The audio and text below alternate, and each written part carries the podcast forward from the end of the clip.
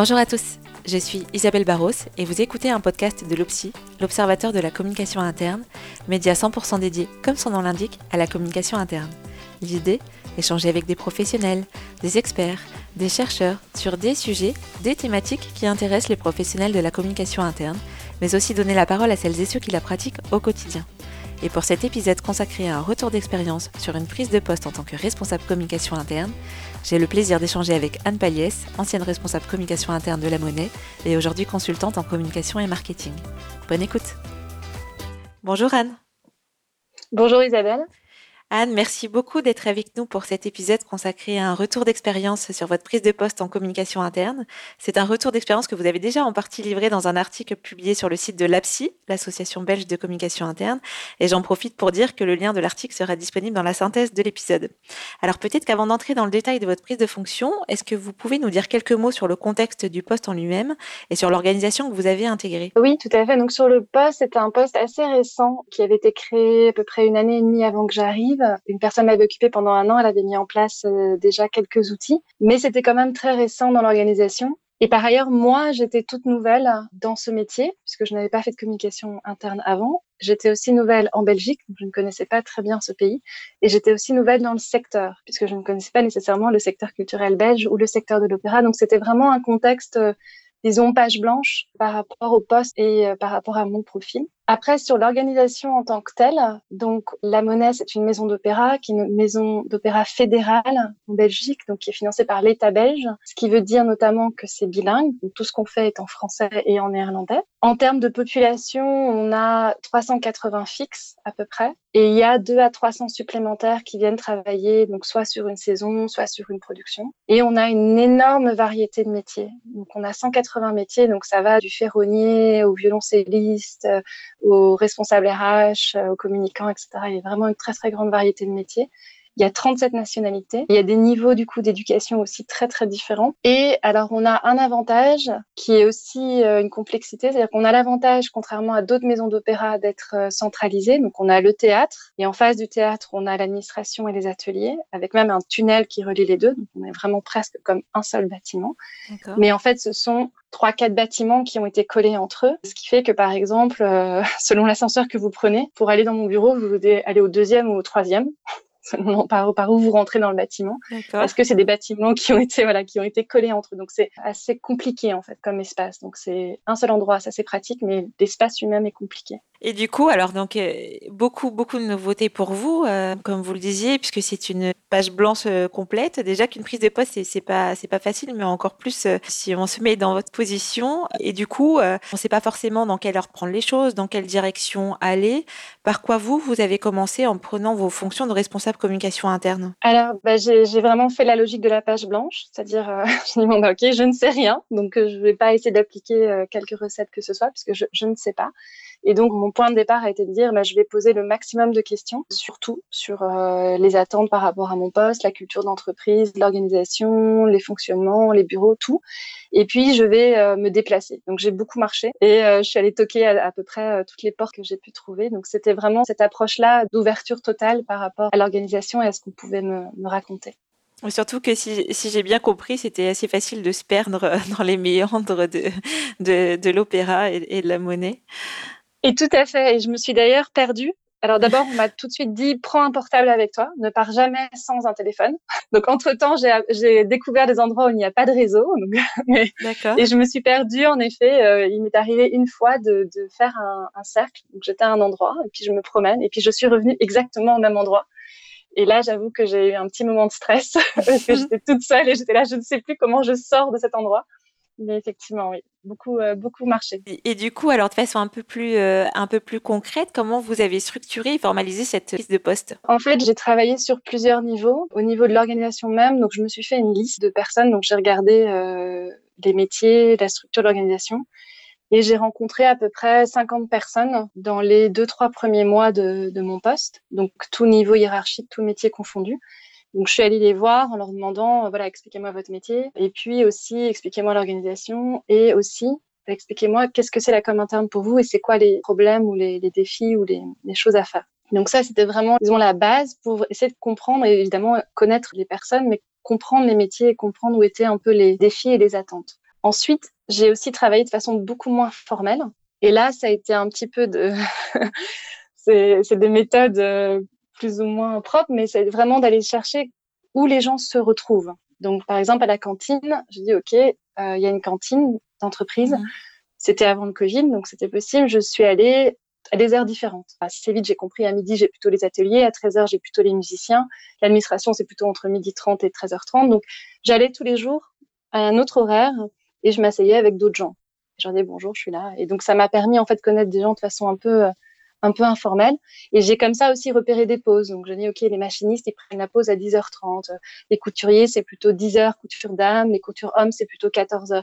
Donc j'ai repéré un peu ces moments en fait de convivialité. Et euh, j'y suis allée et j'ai rencontré comme ça beaucoup de gens de façon un peu euh, informelle. Et ça me permettait aussi de comprendre un peu le rythme du théâtre aussi, que j'appelle un peu la respiration du théâtre, comment, comment ce rythme était euh, organisé. Donc ça, c'était vraiment sur la partie disons, de l'organisation propre de là où j'étais, donc de, de l'opéra. Et puis, il y avait une partie un peu plus euh, métier, disons, où là, euh, je suis allée me documenter sur la communication interne, puisque c'était un métier que je ne connaissais pas. Mm-hmm. Donc, euh, aller lire des documents, aller lire des articles, etc. Et puis, je suis allée chercher des réseaux. Il y a la psy que vous avez mentionné, donc l'association belge de communication interne, il y a le virtuel intranet, il y a, il y a quelques réseaux.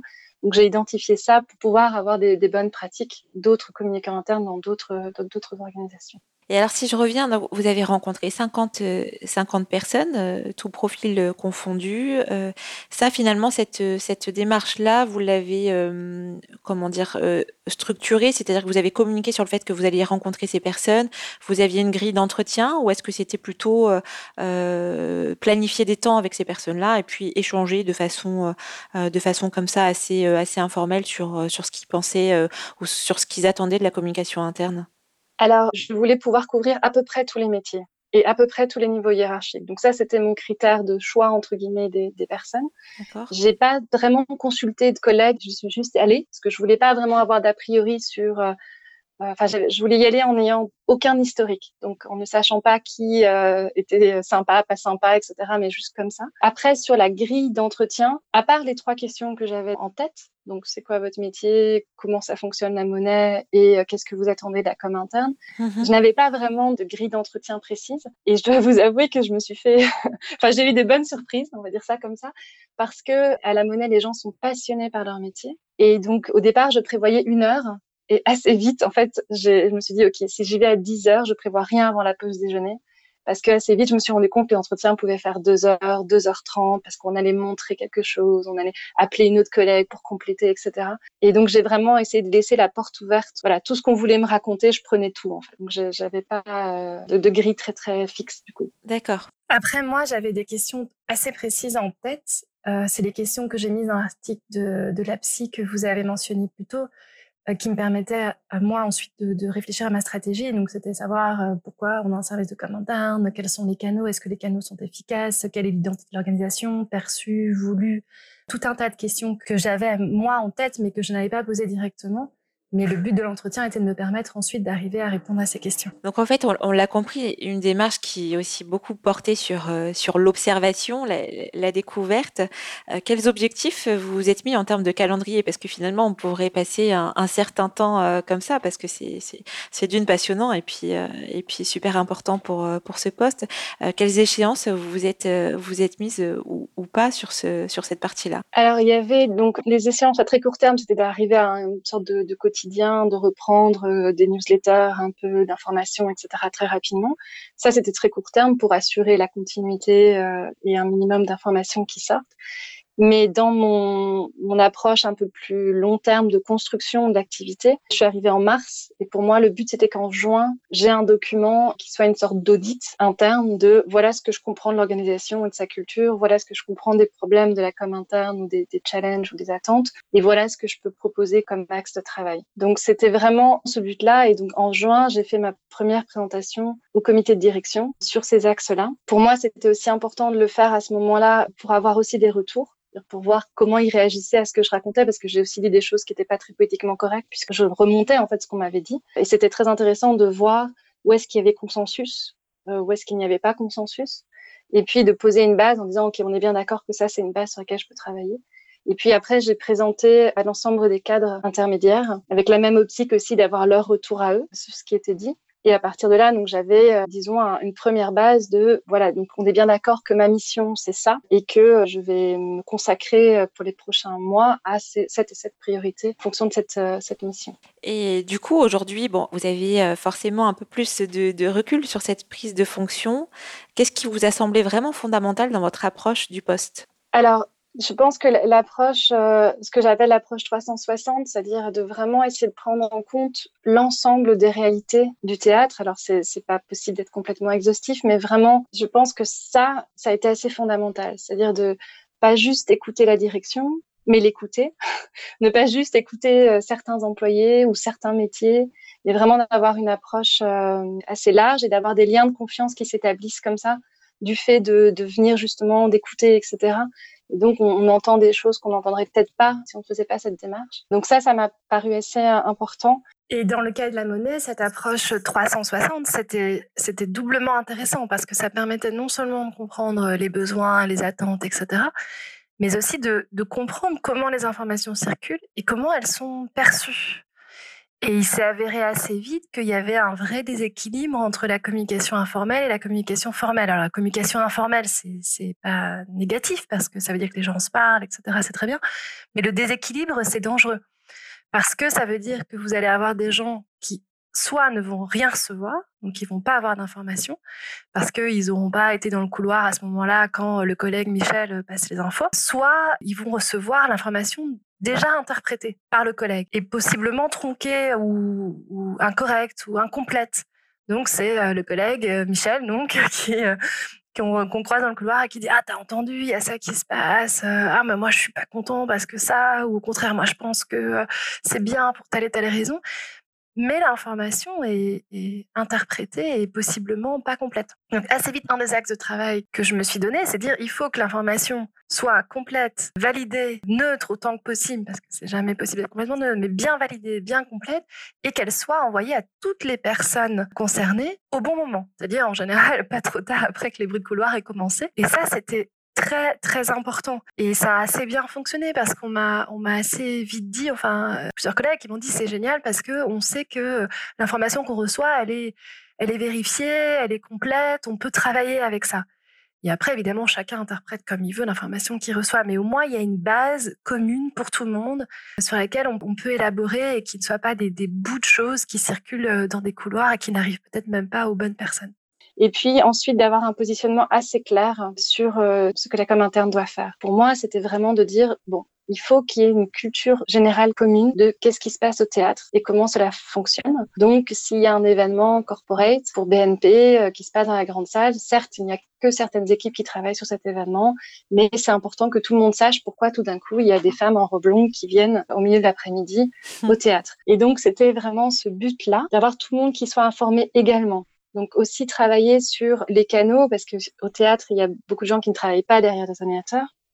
Donc c'était aussi de dire comment je peux faire pour qu'il n'y ait pas que des gens derrière des ordinateurs qui aient euh, l'information parce que le canal principal c'est la newsletter. Donc c'était euh, mettre en place des écrans, faire en sorte que les gens aient des adresses email, qu'ils puissent consulter sur leur mobile, etc. Donc on avait vraiment euh, cette partie-là. Et puis la dernière chose qui était fondamentale, c'est que c'était impossible pour une personne de suivre tout. C'est impossible pour moi, en étant toute seule, en fait, de savoir tout ce qui se passe dans le théâtre. Il se passe énormément de choses au même moment. Et donc c'était d'aller chercher des relais d'information, des gens qui allaient me remonter des informations que je n'avais pas. Donc typiquement euh, le, responsable d'atelier décor, à qui j'ai demandé et à d'autres hein, de appeler moi quand il se passe quelque chose dans l'atelier décors parce que c'est possible que ce jour-là, je ne puisse pas aller voir ce qui se passe. Donc euh, ça, ça a été assez, euh, assez important. Il y a une notion de proactivité qui était importante, comme il n'y avait pas beaucoup de culture, d'habitude de communiquer sur ce que les gens faisaient, puisqu'il n'y avait pas de service de com interne, enfin, il y avait un, un embryon qui avait été posé, mais qui était récent. Il y avait vraiment une notion de proactivité, d'aller voir et de dire mais ça c'est intéressant, ça on va en parler, on va faire des photos, on va faire un entretien, etc. Qui je pense a été assez euh, bien vu et qui a vraiment permis de lancer une dynamique au sein de la monnaie. Et du coup, alors c'est un peu euh, à, l'inverse. Est-ce qu'il y a des choses euh, que vous feriez différemment aujourd'hui si vous deviez prendre un nouveau poste de responsable communication interne?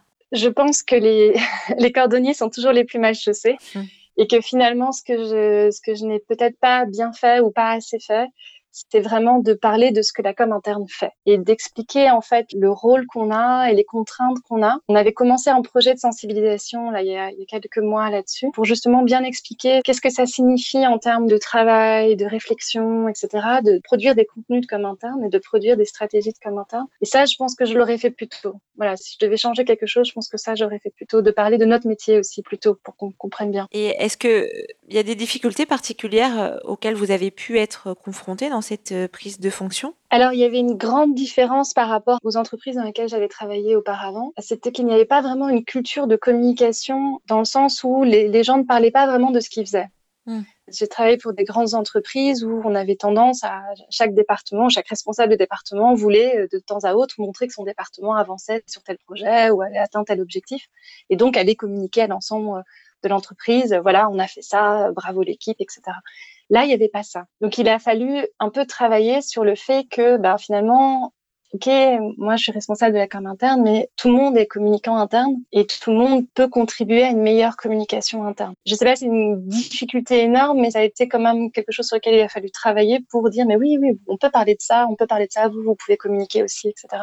On a par exemple très vite choisi, c'est-à-dire que auparavant les communications internes, les newsletters étaient envoyés par le service de communication interne. Et moi, j'ai tout de suite dit, enfin assez rapidement, j'ai dit non, non, non, ce sera envoyé par le service qui fournit et valide le contenu. Donc nous, on vient pour aider hein, pour suggérer un sujet peut-être ou voilà en support euh, voilà s'il faut écrire un texte il faut aider à définir le message etc mais ce sera signé par l'équipe qui va fournir et valider parce qu'on faisait toujours bien valider les contenus. Et ça c'était vraiment un choix très conscient de ma part. Donc il n'y a pas de communication interne qui sorte du service de communication interne. Ce sont toujours les services qui communiquent et ça venait de ce besoin-là, en fait, de montrer que, voilà, vous pouvez communiquer, c'est important de communiquer et c'est votre aussi votre responsabilité quelque part de le faire et ça, ça a une vraie valeur ajoutée pour vous et vos équipes et mm. pour l'ensemble des employés, bien sûr.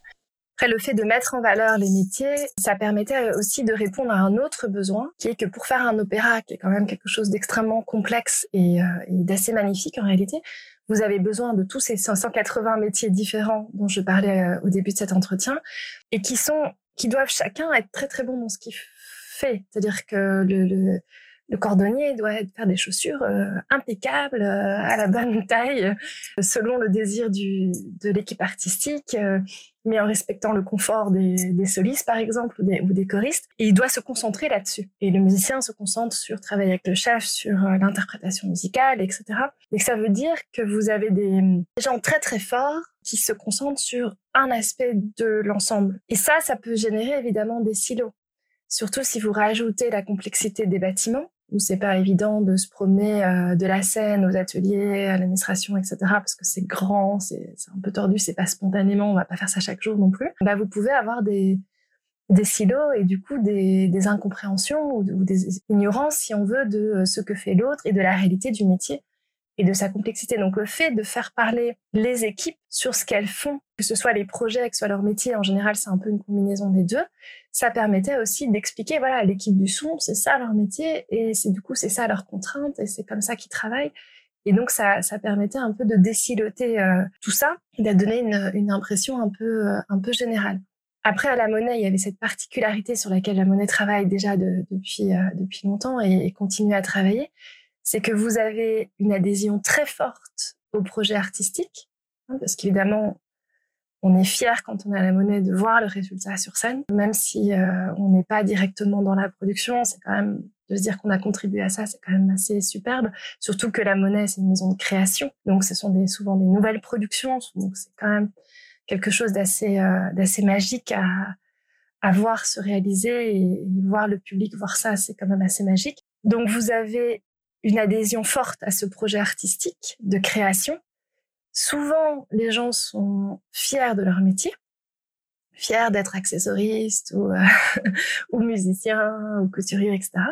Mais il n'y a pas forcément, ou, plutôt il n'y avait pas forcément, parce que les choses évoluent évidemment, euh, une adhésion à l'organisation en tant que telle et il y a tout un travail qui est fait actuellement pour développer une identité institutionnelle et organisationnelle, donc qui soit à la fois une adhésion à l'institution, à sa stratégie en tant qu'institution, et une, euh, comment dire, de façon interpersonnelle, de connaître les autres métiers, connaître les collègues, etc. Ça, c'est un peu une difficulté quand on a un communicant interne parce que ça veut dire que le cadre est pas complètement posé au niveau institutionnel. mais, c'est une réalité qui, qui évolue et sur laquelle l'institution travaille. Donc il y avait cette partie-là, et puis il y avait une partie qui est peut-être un peu classique, qui est la discussion qu'on a souvent euh, entre communicants internes, de savoir où on met la com interne. Donc est-ce qu'on la met dans le service communication, enfin, dans la direction de la communication, est-ce qu'on la rattache à la direction générale, est-ce qu'on la met dans les RH? Dans ce cas-ci, c'était pas forcément une difficulté, mais le service de communication interne était rattaché au RH parce que il était euh, perçu comme devant contribuer à une modernisation de l'organisation et donc euh, venant soutenir en fait une stratégie RH de modernisation du fonctionnement euh, de l'opéra, tout mmh. en étant très indépendant. Donc on avait quand même ce statut un peu comme ça. Alors ça avait un avantage qu'on avait très facilement accès aux, informations RH. Ça a peut-être un inconvénient ou ça crée peut-être une difficulté qu'en termes de ressources, par exemple, moi j'avais pas de graphiste qui pouvait m'aider, etc. Donc ça c'était un petit peu compliqué et qu'en termes d'alignement de la communication, bah, ça pouvait générer un petit peu des dissonances entre guillemets puisque la com externe se s'orientait beaucoup sur euh, la promotion des spectacles et que moi j'étais rattachée à un département qui était très orienté sur euh, le développement de l'organisation et donc pour s'aligner c'était pas forcément toujours euh, simple finalement des difficultés qui sont assez en lien avec les spécificités en fait euh, de l'organisation par rapport à la communication interne, que ce soit en termes de culture, euh, on est tous communicants euh, ou pas, et en termes de positionnement par rapport au rattachement hiérarchique. Oui, je, pense que la com interne, c'est souvent ça. On n'a jamais deux fois les mêmes problématiques. Euh, tout dépend de l'organisation dans laquelle on est. Effectivement, c'est toute la, difficulté du poste et, en tout cas dans une prise de fonction, c'est peut-être d'autant plus euh, d'autant plus marqué. Et euh, bah, par rapport à ça. en termes de conseils, qu'est-ce que vous pourriez donner comme conseil à un responsable communication interne qui devrait prendre ses fonctions dans les jours ou semaines qui viennent, par exemple? Alors le premier conseil que je donnerais, c'est d'être à l'écoute de tous les employés, quel que soit le niveau hiérarchique, le métier, etc. De vraiment écouter tout le monde. On est au service de tout le monde, puisque tout le monde doit être informé et tout le monde doit pouvoir partager des informations. Donc je pense que ça c'est le premier conseil, voilà, de pas être influencé trop par un côté ou l'autre, mais vraiment d'écouter tout le monde. Et ensuite, le deuxième conseil que je donnerais, je pense, c'est de bien garder en tête que derrière le terme de communication interne, chaque personne entend quelque chose de différent. Donc il y en a pour qui en fait là un problème de communication interne, en fait c'est un problème de process de travail. Hmm. Hein, il y avait un nouveau projet et en fait la personne n'a pas été bien informée de ce qu'elle devait faire dans ce nouveau projet. Moi j'ai vite assez dit par exemple, moi je rentre pas dans les process de travail. Pour moi ça c'est pas mon rôle. Mon rôle c'est la culture d'entreprise, l'appartenance, le partage de connaissances communes sur les métiers, les projets, la stratégie de l'entreprise, etc. Mais je pense qu'il faut vraiment garder en tête que c'est pas évident en communication interne, c'est un terme un peu vague, un peu large et qui peut être compris de façon très diverse par diverses personnes. Donc il faut vraiment s'assurer de qu'est-ce que les personnes comprennent derrière ce terme, quitte à même proposer peut-être une définition euh, à un moment. Et, la confusion est d'autant plus grande que, par exemple, euh, dans le cas de la monnaie, donc moi je disais, je, je je m'occupe pas des processus de travail, je m'occupe pas de changer les processus de travail. Par contre, je m'occupe bien sûr de, de, soutenir la communication autour des processus de travail pour que ce soit clair, pour que s'il y a un changement, le changement soit euh, compréhensible, euh, si possible accepté. Donc il y a une, euh, une nuance qui est, qui est pas forcément évidente et qui, quand on vient en rôle de conseil auprès d'une équipe, par exemple, où forcément on va poser des questions qui vont questionner par exemple un processus de travail parce qu'on essaye de comprendre pour pouvoir l'expliquer. Et donc ils peuvent amener l'équipe à réfléchir en disant ah, tiens mais peut-être qu'on devrait faire un peu différemment. Mais c'est vrai qu'il y a une c'est compliqué de, il faut arriver à tenir la nuance entre nous on est un acteur du changement dans le sens où on essaye de créer enfin ou de contribuer plutôt parce qu'on n'est pas tout seul de contribuer à la culture d'entreprise et on vient soutenir des changements prévu par l'entreprise. Hein, donc, euh, que ce soit au niveau de la stratégie de l'organisation, que ce soit au niveau des RH dans mon cas, que ce soit au niveau d'un process tout simple ou un nouveau partenariat ou, que sais-je. Donc, on vient pour, pour soutenir ça. Mais la nuance est assez fine, donc il faut être assez assez clair sur nous on rentre si, c'est pertinent évidemment, hein, mais nous, on rentre pas dans euh, le processus de travail. Par exemple, moi, j'ai assez vite dit à, mon responsable, qui avait pensé avant moi, évidemment, que ce serait bien qu'il y ait un process manager parce que le design de process est un métier et euh, que là, dans le contexte où j'étais, le plus important était vraiment d'arriver à créer cette culture commune et d'arriver à expliciter des choses de façon très claire, que ce soit au niveau de la stratégie, que ce soit au niveau de qui fait quoi, que ce soit au niveau des valeurs et, et autres aspects. Et alors le dernier conseil euh, que je donne, mais je pense que c'est un peu euh, évident, un communicant interne ne doit jamais juger personne. Voilà. On, prend tout le monde comme il est. Toutes les personnes sont des sortes de clients entre guillemets. Je sais pas si c'est un beau mot, mais voilà, il faut juste pas juger euh, ni les comportements ni, rien. Je, je pense que la neutralité du communicant interne est vraiment très importante. Et alors, vous l'avez évoqué parce que bon, vous aviez du coup une expérience et une expertise euh, en tant que communicante, mais c'était votre euh, euh, première prise de fonction sur un poste spécifiquement dédié à la communication interne. Et vous aviez évoqué le fait tout à l'heure de d'avoir aussi cherché au niveau des supports pour essayer un peu de comprendre le rôle de la communication interne. Est-ce qu'il y a des lectures justement que vous pourriez recommander à tout communicant interne finalement pour l'accompagner dans ses missions? Alors, il y a un livre de base que j'ai trouvé euh, vraiment très très bien pour commencer, qui s'appelle La communication interne, donc qui porte bien son nom, oui. euh, qui est un livre d'Éric Cobu et Christine Donjean, et qui est un très bon livre sur toutes les bases, sur les acteurs auxquels il faut faire attention. Hein. Il, y a, il, y a, les syndicats, il y a tout un tas d'acteurs internes, mais aussi sur les outils, sur euh, comment établir sa stratégie, son plan d'action. Donc ça, vraiment, c'est un livre que je recommanderais euh, très fortement. Moi, j'avais lu aussi juste après ça un autre livre que je trouvais très intéressant, mais pour un point de vue complètement différent euh, qui s'appelait Les employés d'abord, les clients ensuite, et que je trouvais intéressant plus d'un point de vue business. Ça donne pas tant d'outils sur la com interne, euh, sur le métier, mais plus de l'approche de dire voilà, il y a une symétrie des attentions qui doit être mise en place entre les publics externes, donc les clients par exemple, et les publics internes. Il faut un équilibre entre les deux. Et ça, je trouvais c'est un, un livre assez intéressant sur cette approche-là, de partir de l'interne pour être plus fort ensuite en externe et d'avoir un bon équilibre entre les deux. Souvent, la com interne est un peu mise de côté et ça affecte en fait l'ensemble de la performance de l'organisation et, de, et du bien-être de,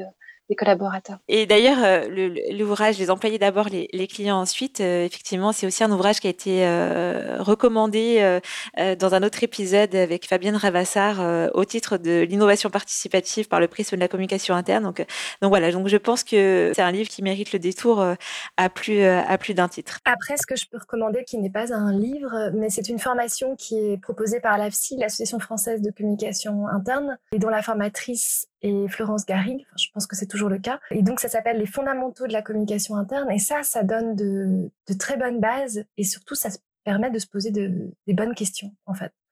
Et j'ai trouvé qu'à la fois le contenu de la formation, la formatrice et les échanges avec les autres euh, participants étaient vraiment très enrichissants et permettaient à la fois de comprendre les enjeux de com interne de façon générale et de nouveau de se poser les bonnes questions pour son cas particulier à soi. Après, je pense qu'il faut aussi utiliser ses, ses atouts donc euh, moi, d'une certaine manière, un de mes atouts, c'était que je, n'avais pas d'a priori. voilà, je projetais rien sur euh, euh, comment, à quoi. Enfin, j'avais pas d'a priori du tout sur sur ce que j'allais découvrir, etc. Ensuite, moi, je viens du marketing digital, donc je me suis comme, j'avais quand même développé une approche avant sur un peu user centric sur mes utilisateurs, sur l'expérience utilisateur notamment sur laquelle j'avais travaillé. Et donc j'avais un peu ce souci de partir de mes utilisateurs euh, donc, ce qui, ce qui, je pense, c'était dans ce cas-ci assez pertinent, en fait, de comprendre euh, à qui s'adressait le message.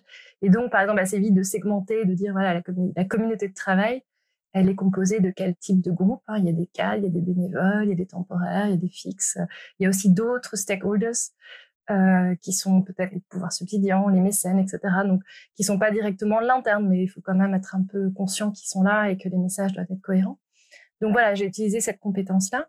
Et puis moi, j'ai managé des équipes euh, avant de prendre euh, ce poste, et donc j'avais aussi mon expérience de management et des besoins que j'avais en tant que, cadre intermédiaire euh, que j'avais identifié moi avant comme ah si seulement on avait une bonne com interne, ça m'aiderait dans mon travail de cadre, et aussi des, réflexions sur la motivation, l'engagement d'un point de vue plutôt managérial. Donc j'ai utilisé un peu tout ça, mais en fait, en réalité, ça veut juste dire utiliser votre personnalité pour réussir.